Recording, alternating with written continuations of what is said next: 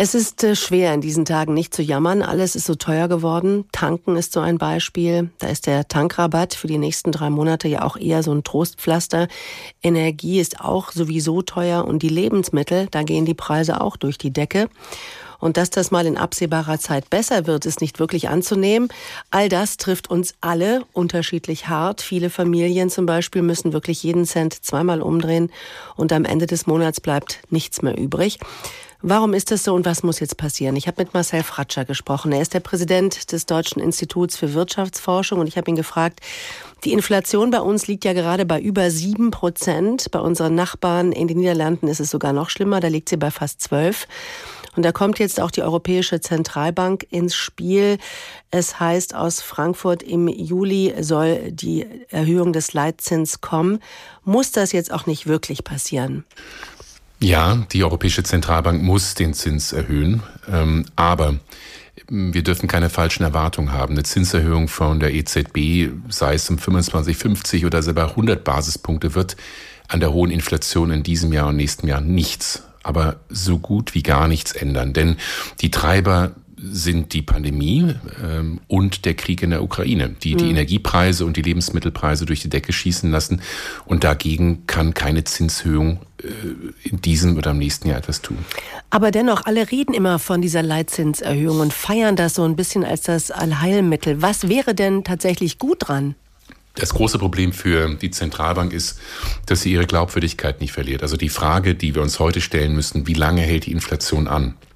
Und das, was eine Zentralbank tun kann und auch tun muss, ist, dass wenn dieser Schock durch höhere Energiepreise und durch die Pandemie über Lebensmittelpreise endlich im Griff oder vorbei ist, dass sie dann die Inflation möglichst schnell wieder runterbringt und dass sich nicht die Erwartungen der Unternehmen, aber auch bei den Gewerkschaften so verfestigen, dass wir nicht nur zwei Jahre hohe Inflation haben, sondern fünf oder zehn Jahre hohe Inflation haben. Also die Zentralbank muss jetzt handeln, damit dann in anderthalb, zwei Jahren die Inflation möglichst schnell wieder sinken kann.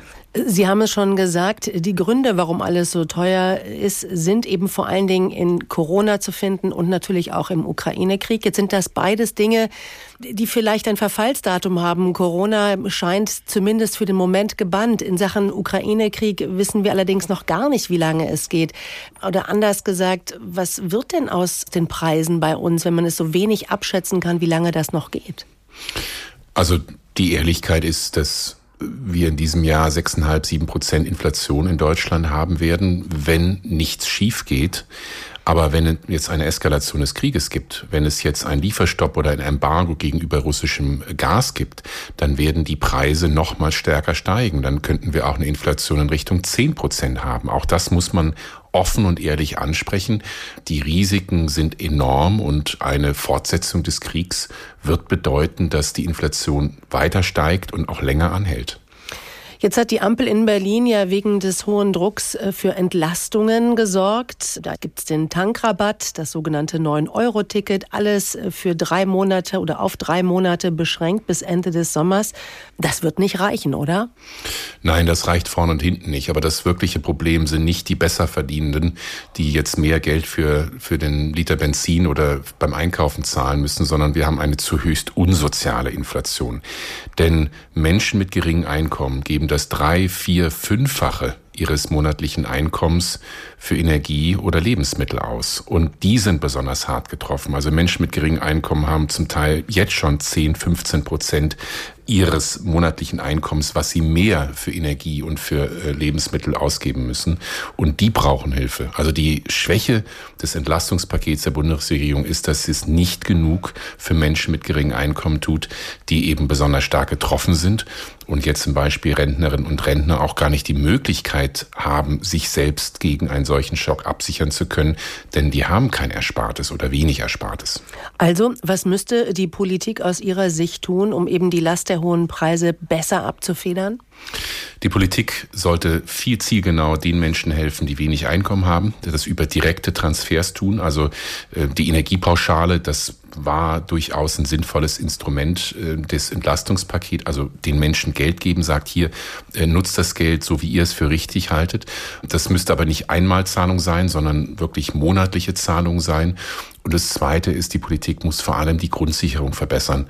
Also Grundsicherung Alter um 100, 150 Euro für Menschen anheben, die eben wenig haben, auch beim Hartz-IV-Satz, bei anderen sozialen Leistungen.